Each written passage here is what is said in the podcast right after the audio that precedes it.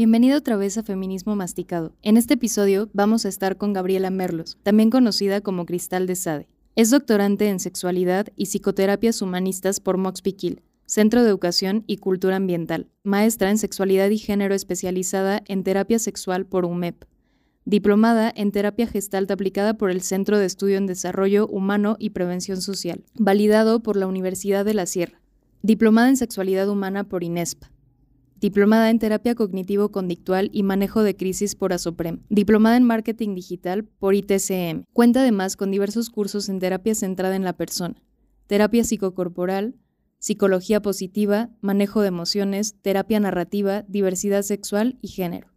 Actualmente lleva a cabo consulta privada y facilita talleres y conferencias sobre género, desmitificación del amor romántico, no monogamias, responsabilidad afectiva, autoestima y otros temas sobre relaciones no normativas. Frecuentemente participa en los congresos de la Federación Mexicana de Educación Sexual y Sexología AC, Utópica y Voces en Tinta.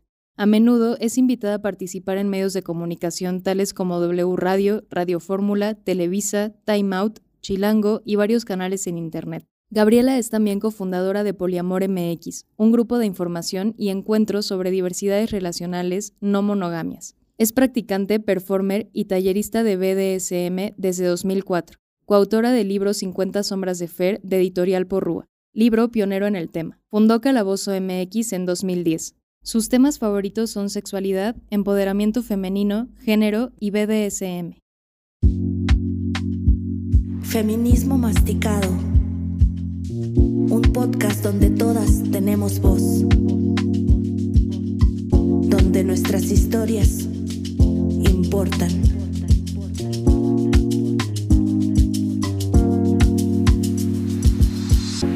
Son nuestras diferencias las que nos entrelazan.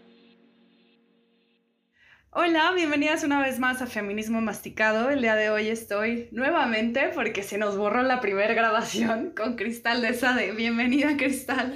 Hola, muchas gracias por la invitación nuevamente. y no te preocupes, aquí ando y me encanta compartir con ustedes. Bueno, pues mil, mil gracias por hacerlo nuevamente, como ya lo dijimos. Y pues bueno, eh, voy a procurar eh, volverlo a hacer tan, tan ameno como lo habíamos hecho y tan creo que mis preguntas en ese momento fueron también como muy inocentes y como que sin, sin, sentido. Entonces, bueno, vamos a darle de la misma manera. Ok.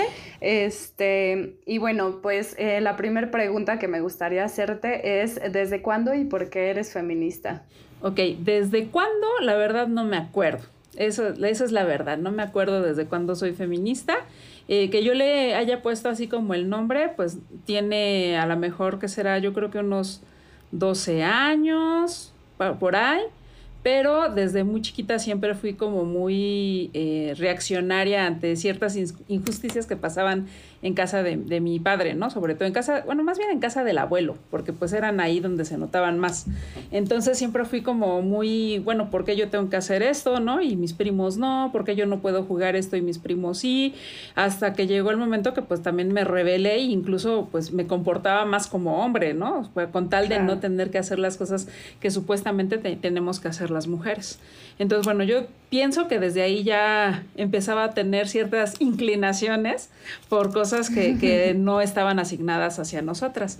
Y ya en lo que sería en la, en la prepa, bueno, en bachilleres estuve yo, tuve una maestra que para mí fue, bueno, dos maestras que para mí fueron muy importantes. Una maestra que nos daba orientación vocacional, ya sabes, estas orientadoras psicólogas, y que bueno, para mí era como el wow, ¿no? Porque nos mostraba muchas cosas que los demás profesores no hacían. Y además, pues sí se mantenía en un estado completamente de rebeldía ante lo que las mismas autoridades eh, de pronto eh, pues le, pedían a ella, ¿no? Y también algo que fue para mí súper importante fue que es de las pocas mujeres que se le enfrentaron a mi padre eh, en alguna ah. ocasión, ¿no? Y, y para mí, sí, y para mí eso fue también así como, wow, ¿no? porque pues estaba yo acostumbrada a que mi papá pues era una figura de poder y pues que la mayoría de las personas eh, no le rendía pleitesía porque no era así tiránico, pues, pero sí le mantenía cierto respeto por ser el, el, patriarca, ¿no? Por decirlo de alguna forma. Y con ella no fue así, ¿no? Ella me tuvo a bien de defenderme alguna ocasión que fuimos a una excursión y bueno, se hizo tarde y me metió una regañiza por lo mismo y bueno, ella intercedió por mí y pues se le puso, ¿no? Al grado de que mi papá dijo, bueno, está bien, ya vente con cuidado, ¿no? Entonces, este, eh, bueno, ella. Y luego otra profesora muy importante para mí fue este, la maestra Mónica Uribe y esta maestra eh, me daba artes plásticas. ¿no? Entonces con la maestra eh, pues también aprendí un montón de cosas y también vi yo ella cómo se desenvolvía en los ámbitos laborales, incluso hasta en los sindicatos y todo esto. Y pues yo decía, wow, con estas mujeres, ¿no? O sea, este tipo de mujeres no, es la, son, no son las que yo generalmente veo. Y yo pues quisiera en algún momento ser pues un poquito como ellas, ¿no? Entonces, bueno, de ahí yo diría que, que fueron como dos grandes eh, influencias para mí. Y ya posteriormente, pues como fui, como fui creciendo, pues también mis propias rebeldías me empezaron a colocar en, en ciertas formas en la familia en donde eh, por lo menos en la familia paterna no era muy bien recibida. En la familia materna, pues tampoco, la verdad, porque también es una familia este, pues que tiene mucho, mucho de machismo, pero este, en mi propia familia, o sea, es decir, con mi padre, mi madre y mi hermana, eh, pues sí me costó pues un distanciamiento de mi padre al principio. Ya en sus últimos años, no, él, eh, puedo decir con bastante orgullo que él entendió muchas cosas, ¿no? Y que también se cuestionó muchas cosas. Obviamente eso no borra mucho, mucho de lo que vivimos, y no porque hayamos tenido un padre eh, maltratador, ni mucho menos, sino pues era un hijo sano del patriarcado, al fin y al cabo, ¿no? Que también él pues se desenvolvía como se le había exigido a él. Pero bueno, al final, al final de sus días sí repensó varias de, de las cosas que, pues que había vivido y tomó otros, otros, otros caminos. Incluso también, pues bueno, mi madre también, ¿no? Mi madre ahorita eh, puedo decirte orgullosamente que ya eh, pues se cuestiona un montón de cosas, ¿no? Ya no repite cosas que yo le oía cuando yo era niña, ¿no? O, o, ve injusticias que pasan con los primos, con las primas, y es así como de, ¿por qué pasa eso, no? O sea, no debería de ser así. Entonces, pues bueno, realmente creo que esta construcción eh, como feminista no ha sido mía nada más sino pues ha impactado, ¿no? También a, todas las personas que están a mi alrededor y pues eso ha sido lo que me da fuerza.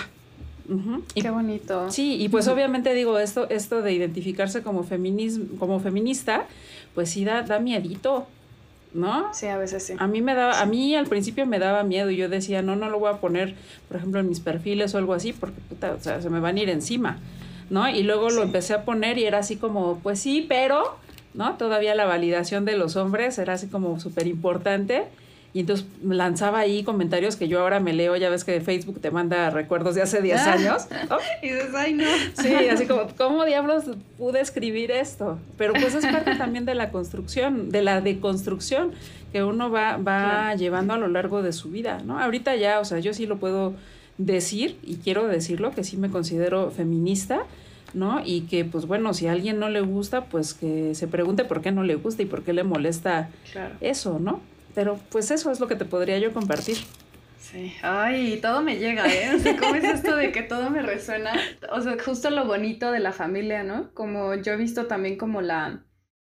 O sea, en una misma, como antes era, ay, es que Daniel es una rebelde. y la rebelde. Y, y, yo en la psicóloga, ¿no? De la, de la prepa, de la secundaria, porque era una rebelde y me perforaba y me escapaba y era una rebelde, pero todo esto era porque me rebelaba contra lo que pues no me latía, ¿no? Que no lo veía justo, que no lo veía igual y yo siempre había como buscado esa igualdad. Así es. De quiero ser igual a ti y era como, no, tú eres una niña y no puedes ser igual a mí, ¿no? Claro. Y creo que ya cuando, o sea, viene con la adultez, eh, que tu papá y tu mamá también van entendiendo, ¿no? Y van construyendo contigo y deconstruyendo contigo.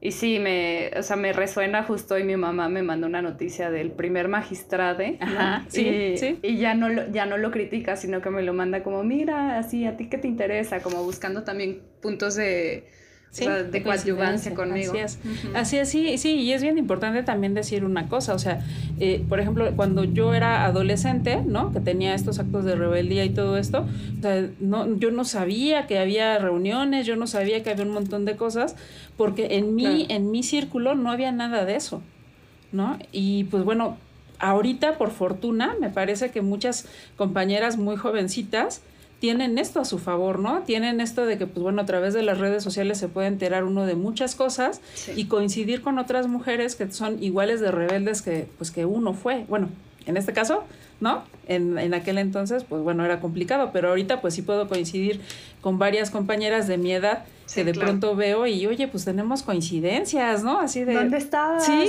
sí, sí, sí. Entonces, pues bueno, aprovechemos las nuevas tecnologías también. Sí, la neta sí. Sí, yo igual, igual que tú. Y bueno, eh, quería mencionar ahora eh, que, bueno, que estamos a principios de octubre, porque este no sé cuándo vaya a salir, pero eh, la persecución, ¿no? De la que comentas, el miedo, y, y que ahora mismo compas de feministas de San Luis Potosí, yo soy de San Luis Potosí, están viviendo una persecución de parte del gobierno muy terrible y, sacaron listas y las, las han estado ahí como investigando y demás y pues es una cosa, es una cosa súper fea y bien fuerte. peligrosa, ¿no? O sea, ¿cómo podemos llegar a, a este que es que gobierno de izquierda que más parece de derecha y extremista y con estas persecuciones y bueno, en San Luis el narcogobierno y demás. Incluso decir estas cosas dan miedo, ¿no? Sí, de hecho hoy en, en la mañana escuchaba también un, un, pedacito de un podcast que decía de, ya ves que filtraron información de la del Sedena. No sé si sabías, ¿no? Y justo ahí dicen Que, que están tratando el feminismo, o las feministas más bien, como movimiento de guerrilla. Y entonces hay un montón de investigaciones que están eh, abarcando a muchas de las compañeras que son más activistas, ¿no? O que están, digamos, más en el ojo público y que se les está tildando de guerrilleras. O entonces, ¿eso qué significa? ¿No? Al momento de, pues, estar en, en bueno, no en contra, estar frente a la Sedena, por ejemplo. Mm. Está peligroso, sí, sí, está peligroso y sí da miedo decirlo. Sí, a mí me dio miedo encontrar incluso ahí mi nombre y, creo que el hecho de que no esté mi nombre es porque no formo parte de una colectiva, ¿no? De estas reuniones, de, de, como un liderazgo más activo en lo presencial, sino en lo digital. Eh, y, y, eso, o sea, me, me, dio terror encontrar mi nombre y más me dio terror encontrar el nombre de las compañeras que a mí me han enseñado un chingo y muchas que han estado en este podcast, de hecho, ¿no? O sea, muchas de las que han escuchado, las que están escuchando ahora. Sí. Y, y sí, justo de la Sedena. Y es no sé, se me hace súper fuerte, o sea, el tiempo en el que estamos viviendo, cómo puede ser comparado con, con una guerrilla, ¿no? Con, con, las matanzas, o sea, cómo nos matan y, y nos persiguen, o sea, no acaba. Así no es. acaba. Así es. Ay, pero bueno, pues, retomemos, es que me, me, dio como el... Ah. Sí, sí, sí, yo entiendo, entiendo. Retomemos. Bueno, Cristal, ¿y tú cómo acercas el feminismo a otras?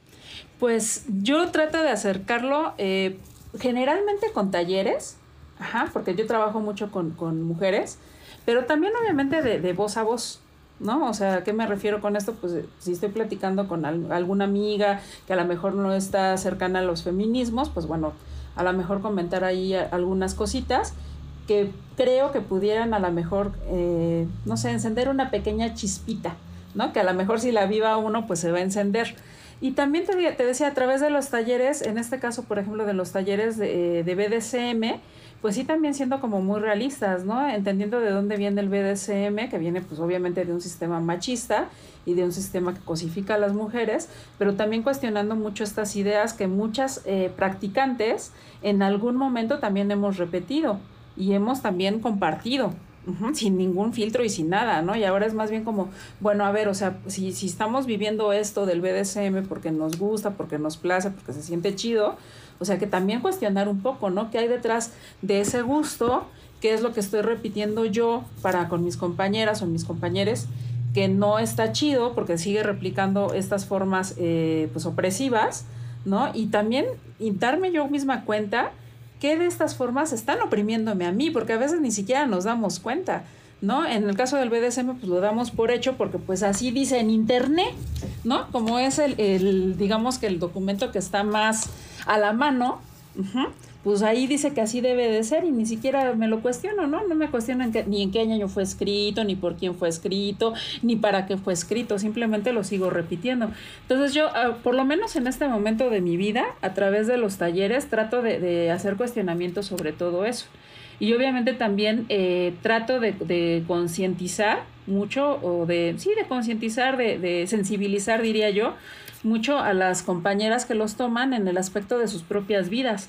¿no? Dónde están paradas, cómo están en la relación con su cuerpo, cómo están en la relación con sus afectividades, si están en círculos de violencia, ¿no? En ciclos de violencia, que también me he topado con, con varias compañeras que lo, que lo están, por ejemplo, ¿no? Y que hasta ese momento se dan cuenta. O sea, cosas así que ayudan a que las chicas que están entrando en este mundo, pues entren por lo menos lo más fortalecidas que se pueda, ¿no? Para que ningún tipo venga, sobre todo tipos, vengan y les digan cualquier cosa y ellas se lo crean, ¿no?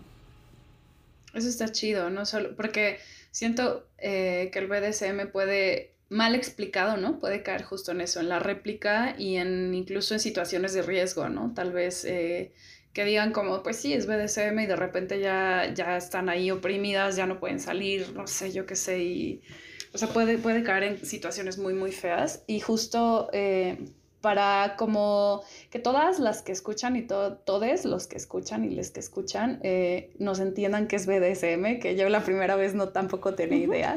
si nos puedes explicar qué es BDSM. Claro que sí, el BDSM es un acrónimo que surge aproximadamente en 1991, presente con el Internet ¿no? Y que lo que trata de hacer es englobar todas las expresiones comportamentales de la sexualidad, antes llamadas parafilias, que tienen que ver con intercambio de poder, pero es un intercambio de poder que es un intercambio de poder consensuado. Ojo, no consentido, consensuado, ¿vale? Que tiene que ver con un intercambio de poder consensuado y que puede incluir o no incluir eh, eh, actividades que tengan que ver con dolor, es decir, aplicación o eh, recibir dolor. Prácticamente eso es BDSM. Las siglas lo que significan es B de bondage, D de dominación y disciplina, S de sumisión y sadismo y M de masoquismo. Pero te digo, engloban todas estas expresiones comportamentales. ¿No? No nada más es, eh, por ejemplo, pues dar azotes, ¿no? Que es uno de los más conocidos, o no nada más engloba el shibari, que es otra de los más conocidos y que ahorita además está como de moda, ¿no? En, que son los, amarres, las ataduras, así es. No nada más incluye eso, incluye un montón de actividades que pueden, pueden tener que ver incluso, por ejemplo, con control de la conducta, ¿no? O, o ojo, no de las personalidades, porque eso ya es abuso. ¿Vale? Pero sí control de la, de la conducta en un sentido de que pues a ti te place, te causa, te causa placer, ¿no? Que imaginar que alguien te está ordenando hacer algo y pues lo haces. Ajá. Y todo siempre, siempre desde un marco de consenso, que además este consenso se realiza desde un plano horizontal, que también eso es muy importante decirlo. No es de que, por ejemplo, yo voy contigo y me presento como domina y entonces tú vas a hacer todo lo que yo diga. Eso no, se, no es así. De hecho, esto del, poder tampoco es este poder, o por lo menos a mí me gusta pensarlo de esa forma, no es este poder eh, patriarcal, ¿no? De alguien se posiciona eh, por encima de otro alguien porque se supone que es superior y por lo tanto te ordena. No, para mí no es así y es lo que yo trato de transmitir. Para mí es tú y yo estamos en el mismo plano horizontal. Y entonces desde este plano horizontal tú y yo vamos a decidir compartir el poder que tenemos. Pero no es un poder, te digo, de este poder patriarcal, no, es el poder creador. Ajá. En este caso, ¿qué es lo que creamos? Creamos escenas en donde tú y yo vamos a jugar a algo que a ti y a mí nos va a causar placer. Ajá. Entonces lo que se comparte es precisamente eso, poder crear eso, placer. Eso está chido, porque sí, hay muchas a ver, el problema también con la palabra empoderamiento, que yo hice mi tesis de eso, justo es la palabra poder, ¿no? O sea, que aparece allí y parece que el poder es sobre alguien más, ¿no? Sobre otra persona y eso indicaría que la otra tiene menos poder, ¿no? O sea, que él se le quitó, ¿no? Se desempoderó. Y está chido que, que, que tus prácticas en tus talleres como que digas, es el poder de crear, ¿no? El poder sobre de alguien más.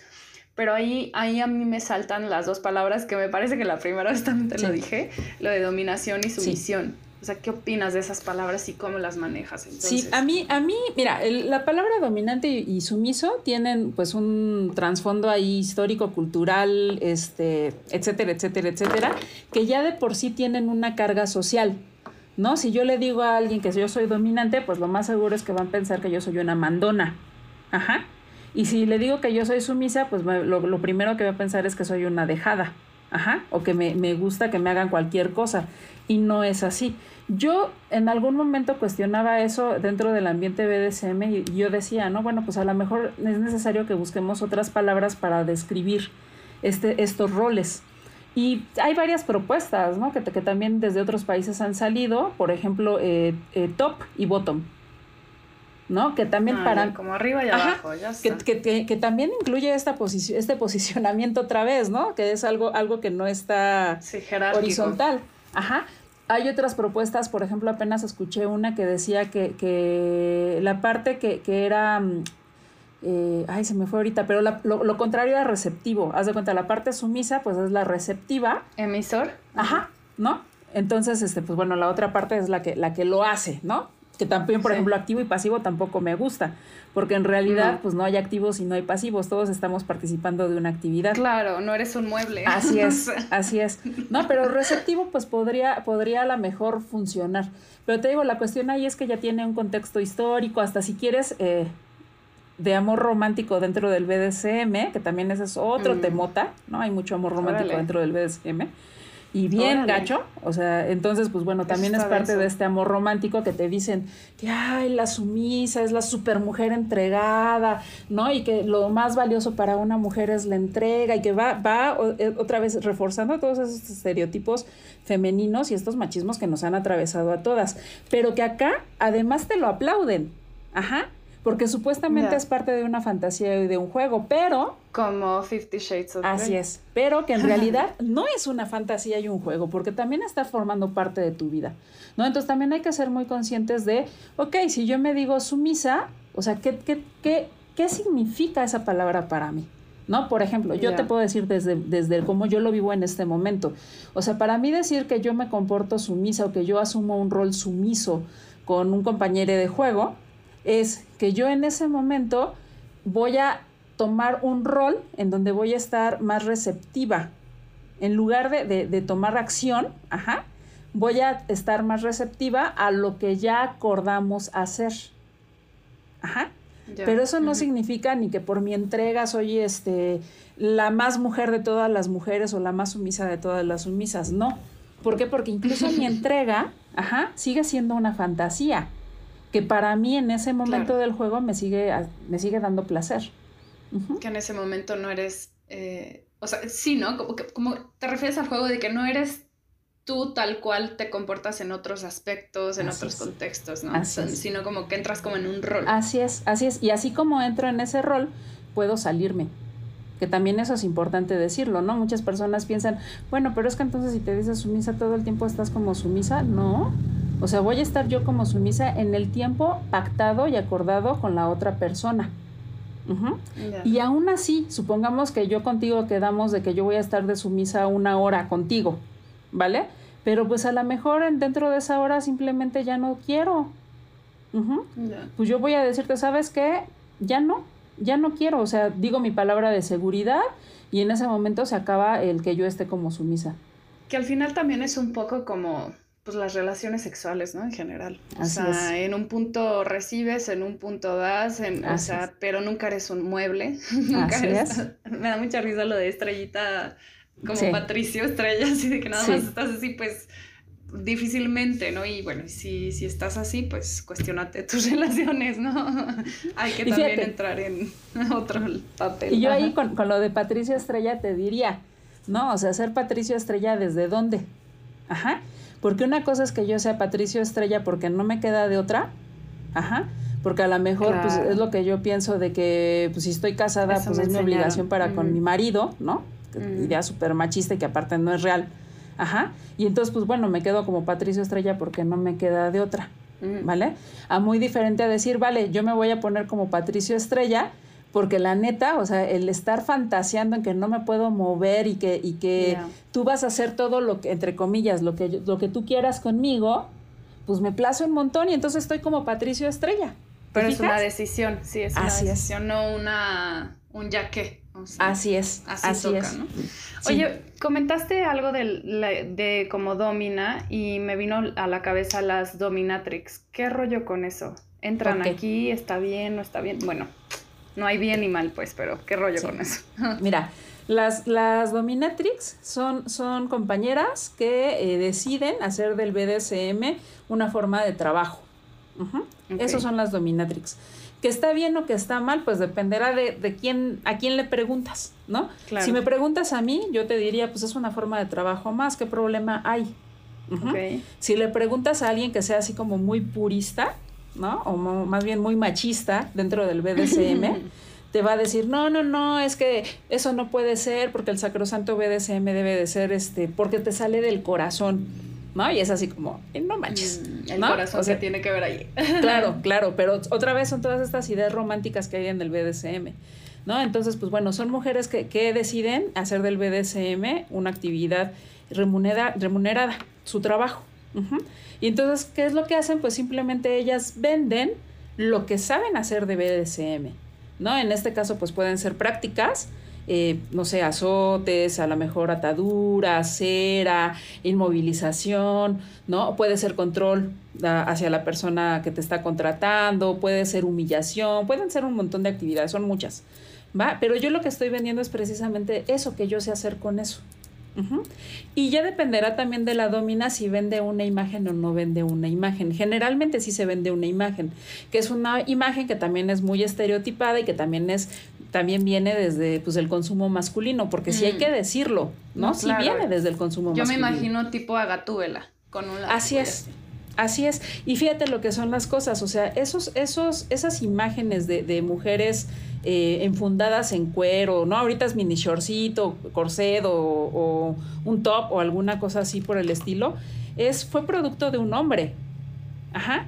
Y esa, esa idea de la, de la domina enfundada en piel, el primero que lo escribe fue un autor que se llama Saker Masok, que escribió La Venus de las Pieles. Entonces este hombre describe por primera vez a una domina eh, vestida en pieles, pero ella, él tampoco era que se refería a la piel que eh, pensamos ahorita, ¿no? No, él hablaba sobre un abrigo de armiño. Y fetichizaba esta piel. Entonces, a través de eso y de otras cuestiones que van mucho más atrás, empieza a venderse esta idea de que la mujer tenía que vestirse de esa forma. ¿Cuándo se fortalece esa idea? Con la aparición de la pornografía pero un poquitito antes de la aparición de la pornografía fue gracias, y ahorita se me escapa el nombre, la verdad, pero era una mujer que hacía ropa interior por ahí de los finales de 1800. Entonces esta mujer pues vendía corsets, vendía eh, cierto, cierta ropa y lo que hacía era ponerla en catálogos para venderlos. Entonces se dio cuenta que estos catálogos eh, no eran consumidos por su público objetivo, ¿no? En este caso mm. mujeres eran consumidos por hombres, que obviamente no, ocupaban ropa. Claro, claro. Entonces ella se da cuenta de esto y lo que empieza a hacer es crear una, una publicación, ahora sí con fines eróticos. Ajá, entonces empieza a vender estas, estas revistas, con la aparición de la fotografía también, obviamente, y pues de ahí se empieza a hacer un, un mercado súper grande que tiene que ver con la pornografía.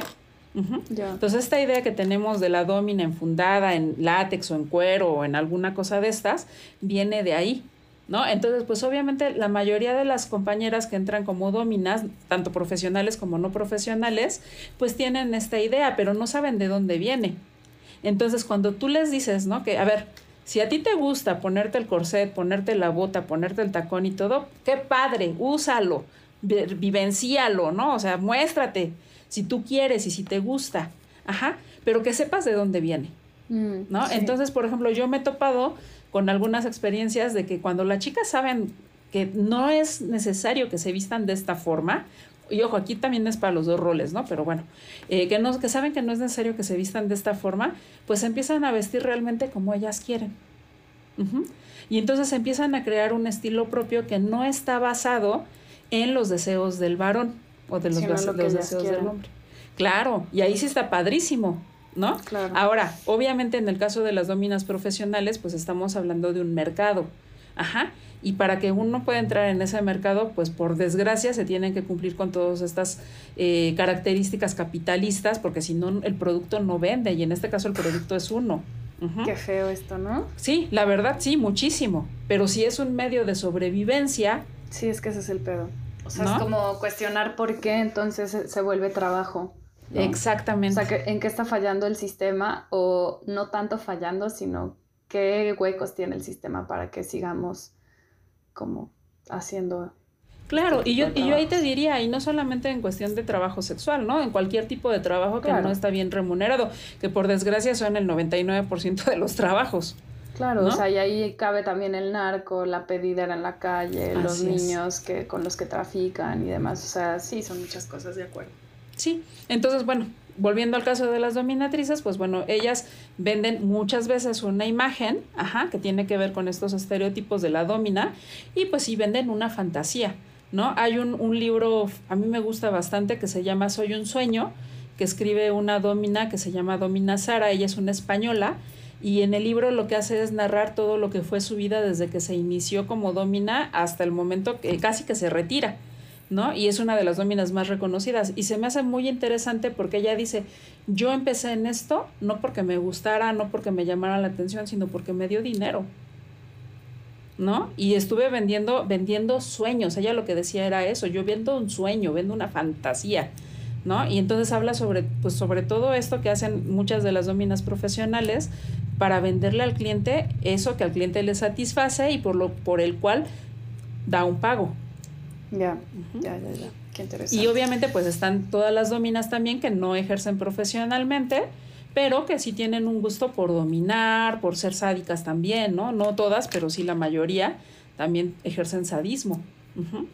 Y también ahí vamos a encontrar muchas formas de ejercerlo, ¿no? Porque la mayoría lo, lo ejerce desde una cuestión bastante eh, masculinizada.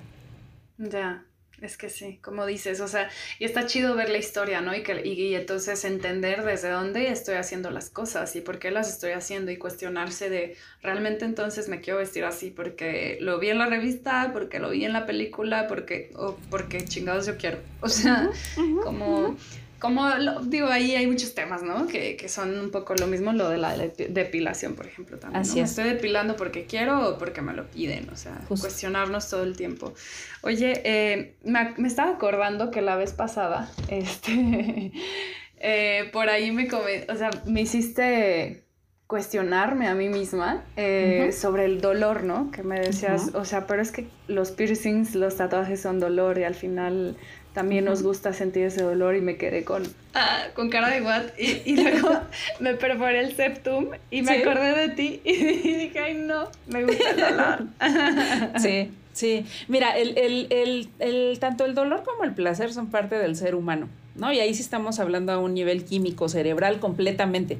O sea, ahí sí, sí obviamente se puede, eh, se puede interseccionar con algunas cosas de enseñanza, pero también estamos hablando de algo a nivel químico. O sea, todas, absolutamente todas las personas tienen eh, hormonas o, o, química que segrega que el cuerpo está sufriendo algo, ajá, y que puede ponerlo en peligro y entonces te manda la señal de dolor. Cuando a nosotros nos duele la panza, por ejemplo, nos duele la mano, nos duele, no sé, cualquier parte del cuerpo, es porque hay algo en el organismo que está percibiendo que nos está poniendo en peligro. Entonces, para que tú le hagas caso a eso, te manda una señal de dolor. Entonces, tu cerebro lo percibe, ¿vale? Algunas personas, esta sensación de, dolor o esta percepción del dolor es percibida literalmente, y vaya la redundancia, como eh, también placer. ¿Por qué? Porque cuando se libera esta sensación de dolor, si es muy fuerte, el mismo cuerpo va, a lanzar analgésicos. Entonces, estos analgésicos lo que van a, tratar de controlar es que el cuerpo no sienta dolor. ¿Sí? Y eso se siente generalmente bien. claro. Entonces, a veces, pues sabemos personas que tenemos sensaciones dolorosas y que cuando empezamos a liberar estos químicos, pues se siente bien rico. Entonces, ¿qué hago? Pues me provoco, claro, me provoco un poco más de dolor, ¿no? De, de pues de, de donde venga el dolor, pues.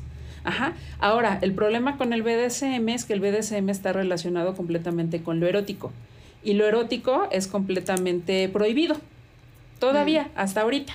¿no? Seguimos con, contra la cruzada del, contra el placer, ¿no? Sí. Entonces, pues bueno, todavía sigue siendo prohibido. Entonces, no, no, no, imagínate, si de por sí el placer es malo, porque me han dicho que así es, el placer es malo, pues el placer con dolor, pues Peor tantito. quién sabe qué cosa tan rara voy a hacer, ¿no? Entonces por eso me lo voy evitando, ¿no? Y es así como de, no, no, no puedo sentir placer por esto. Y lo que platicaba la vez pasada es que hay, hay dolores que son socialmente aceptables. Por ejemplo, las perforaciones, como bien decías, ¿no? Que a lo mejor el placer igual y no venga precisamente en la perforación, porque a veces es muy rápido, ¿no? Y no se siente así como rico. Te ¿no? diré. no, pero rico no sentí. Bueno, pero algo se sintió. Sí, sí, sentí. Y posteriormente al, al, a la aplicación del dolor viene la satisfacción. Sí, de, pues sí, de hacer algo prohibido o no sé, de, de, que te vean, de, no sé, claro. muchas cosas. Y eso es placentero también. Claro. Ajá. Entonces, bueno, esa es una. Luego, por ejemplo, lo, las montañas rusas que también son algo que provoca dolor, o sea, te bajas y te duele, te duele el cuello, te duele la cadera, te duele, o sea, todo. Te pero ahí vas muchísimo, sí. Sí, pero ahí vas otra vez, ¿no? Y te vuelves a trepar. Ahora, una que, que no falla, el gimnasio. Ya, claro. ¿No? El gimnasio, hacer ejercicio, hasta que de plano sientes que ya no puedes y te duele, ¿no? Y al siguiente día no puedes ni pararte, pero ahí vas otra vez, ¿no? El de fit. Claro, claro, y todo eso es dolor que al final se convierte en alguna forma de placer, ya sea inmediato o posterior, pero eso no está mal visto porque no tiene que ver con el placer. Sí, la gastritis, la gastritis y las papitas con salsa. Por ejemplo, por ejemplo, ¿no? Te, el, comer picante. Claro, claro, y por ejemplo ahí sí hay una connotación cultural también ¿no? El picante en México, pues sí lo comemos casi todas las personas, todos los que somos aquí. Así es. Y hasta cuando no comes chile, ¿no? Te dicen, ay, no seas acatona, claro, ¿no? Pero en otros países, ¿no? En otros países es al contrario, es así como de, ay, pues si lo que quiero es disfrutar mi comida, ¿para qué diablos le voy a echar eso? sí. ¿No? Entonces también puede ser también un poquito de, cultura o un bastantito de cultura. Sí, sí, mucho, mucho. ¿No? ¿A qué, qué, qué, hubiera pasado si, por ejemplo, me hubieran dicho a mí desde niña, que el, las relaciones eróticas incluían jalones de cabello, nalgadas y todo. Pues a lo mejor yo lo hubiera, hubiera crecido pues con eso como algo natural, ¿no? En lugar de, de, lo que nos muestra la mayoría de las películas, besitos cariñosos, o sea, caricias muy, muy suavecitas, ¿no? y entonces todo yo... lo romántico. Claro, y yo crezco pensando que eso es, eso, eso que yo vi en la televisión es lo real en las relaciones eróticas. Y no necesariamente es así, hay muchas formas de vivirlo. No, y ahí están los encontrones heterosexuales, ¿no? O sea, de que cuando llegas con un güey que toda su vida ha visto pornografía y tú llegas a que toda la, vida viste películas de Disney y cómo chingados entienden, o sea, ¿no? Así es, así es, así es. Y, pero te digo, o sea, están las dos partes, ¿no? O sea, igual y, igual y a mí, ¿no? Sin ver pornografía, pues sí me gustaban ciertas, ciertas actividades. ¿No? Por ejemplo, yo antes de que viera pornografía, la primera vez que vi pornografía en mi vida, yo ya me azotaba. Ya. ¿No? Y pues te, lo juro que yo he, trabajado con varios terapeutas, porque sí, pues sí me da la duda, ¿no? Así como de, güey, pues ¿de dónde saqué eso? ¿No? Y más porque tendría yo nueve, diez años. No manches. ¿Vale? Y era yo así como de, ¿de dónde, ¿de dónde saqué eso? O sea, ¿por qué? Pues la verdad es que nunca he llegado a una conclusión. ¿No? Simplemente en algún momento lo hice, no sé por qué, me azoté yo sola con un cinturón y puta, dije, Ay, de aquí soy. Ya. ¿No? O sea, de wow. Claro, claro, y lo empecé a hacer. Pornografía vi, creo yo, como tendría como 16 años. Ya. Y fue pornografía de lo, de lo más mainstream que te puedas imaginar, sí. sí. Además, ¿no? Ya pornografía BDSM vi hasta ya muy, muy grande, yo creo que como que 22, 23 años. ¿no? Y, y, la verdad, la primera vez que la vi dije, ni, no sé, eso no, es lo que yo quiero para mí, ¿no? Y aquí andas. Así es, así es. Pero bueno, la idea es esa, ¿no? Que pensar que el disfrute del cuerpo se puede vivir de muchas formas, desde una caricia muy sutil hasta sin necesitar un estímulo más fuerte. Y eso no está mal.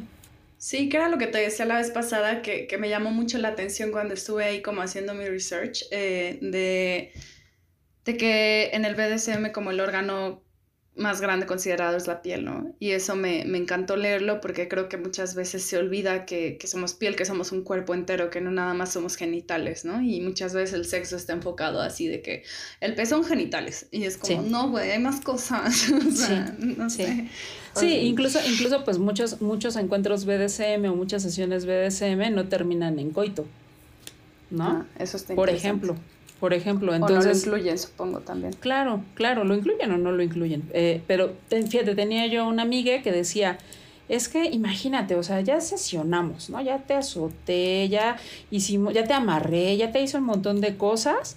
Y si todavía quieres que cojamos, era así como, ay, no, ya, o sea, ya fue suficiente placer para mí, ¿no? O sea, ya si tú lo necesitas, pues bueno, lo, lo, lo acordamos, vale, ok.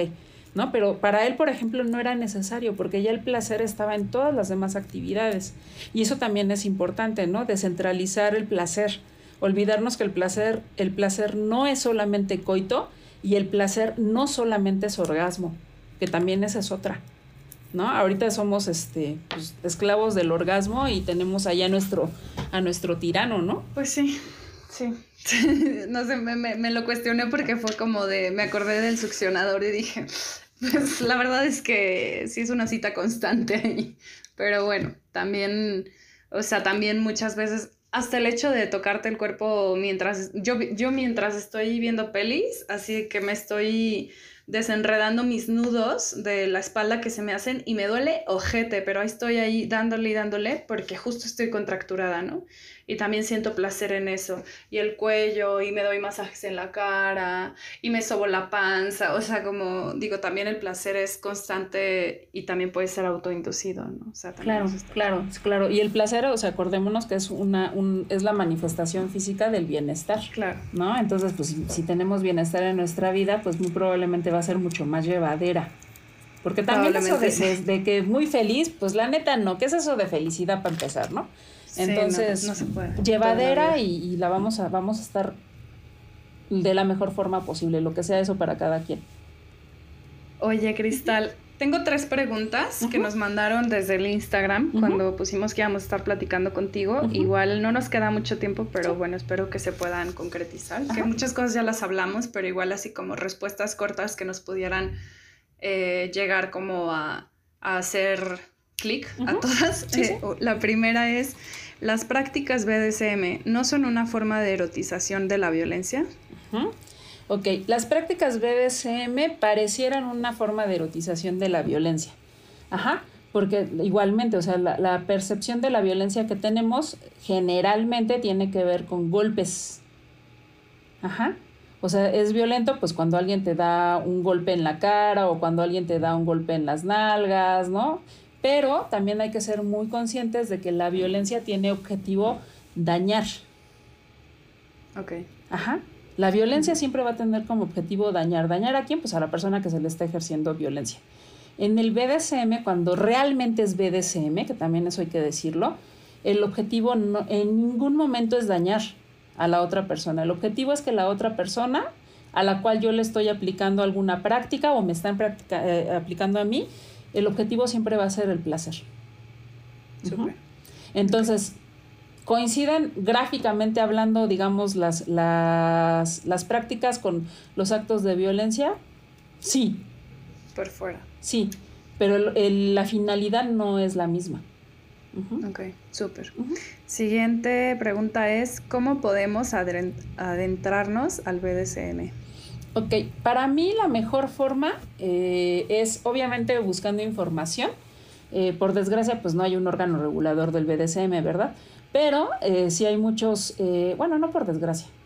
Qué bueno que no exista un órgano regulador, ¿no? Pero bueno, existen muchas, este, mucha literatura ahorita escrita, eh, pues la mayoría es desde, desde mismas personas practicantes que pueden ayudar a introducirte al BDSM, ¿no? Ahorita también hay, ha, habido muchos escritos o muchas nuevas propuestas desde las disidencias, lo cual también a mí se me hace maravilloso porque es otra forma de ver el BDSM, ¿no? Hay una editorial que se llama Con tinta me tienes, creo, que tiene por ahí un par de libritos que tienen que ver con BDSM. Son muy chiquititos, pero bueno, yo los leí y me quedé así como, wow, ojalá yo hubiera tenido esto cuando inicié.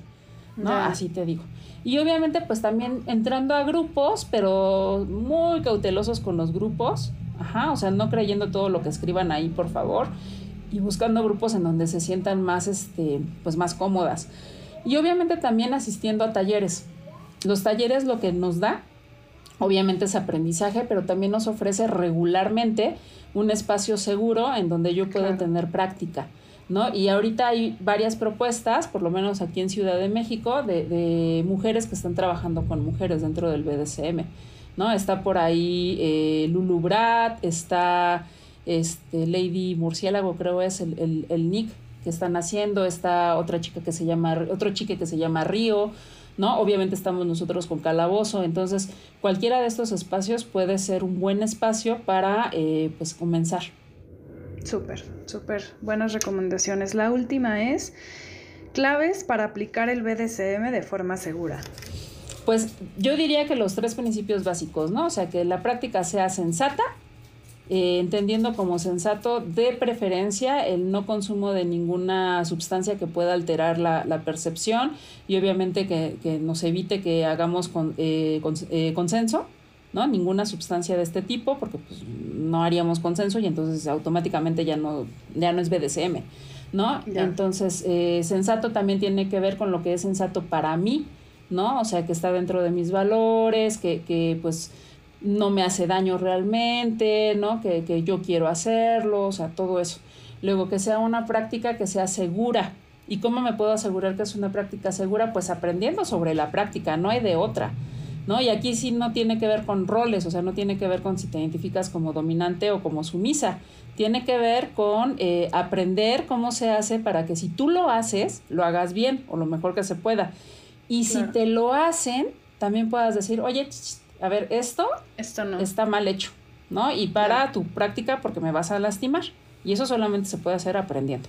Luego, que sea una práctica obviamente consensuada, ¿no? Eh, en el sentido del consenso, que todas las personas que están involucradas quieran hacer el consenso para comenzar, tengan una, participación alegre, eh, que sea una participación, que, un consenso que también sea modificable, ¿no? Que sea informado, es decir, ¿para qué cosa voy a hacer ese consenso?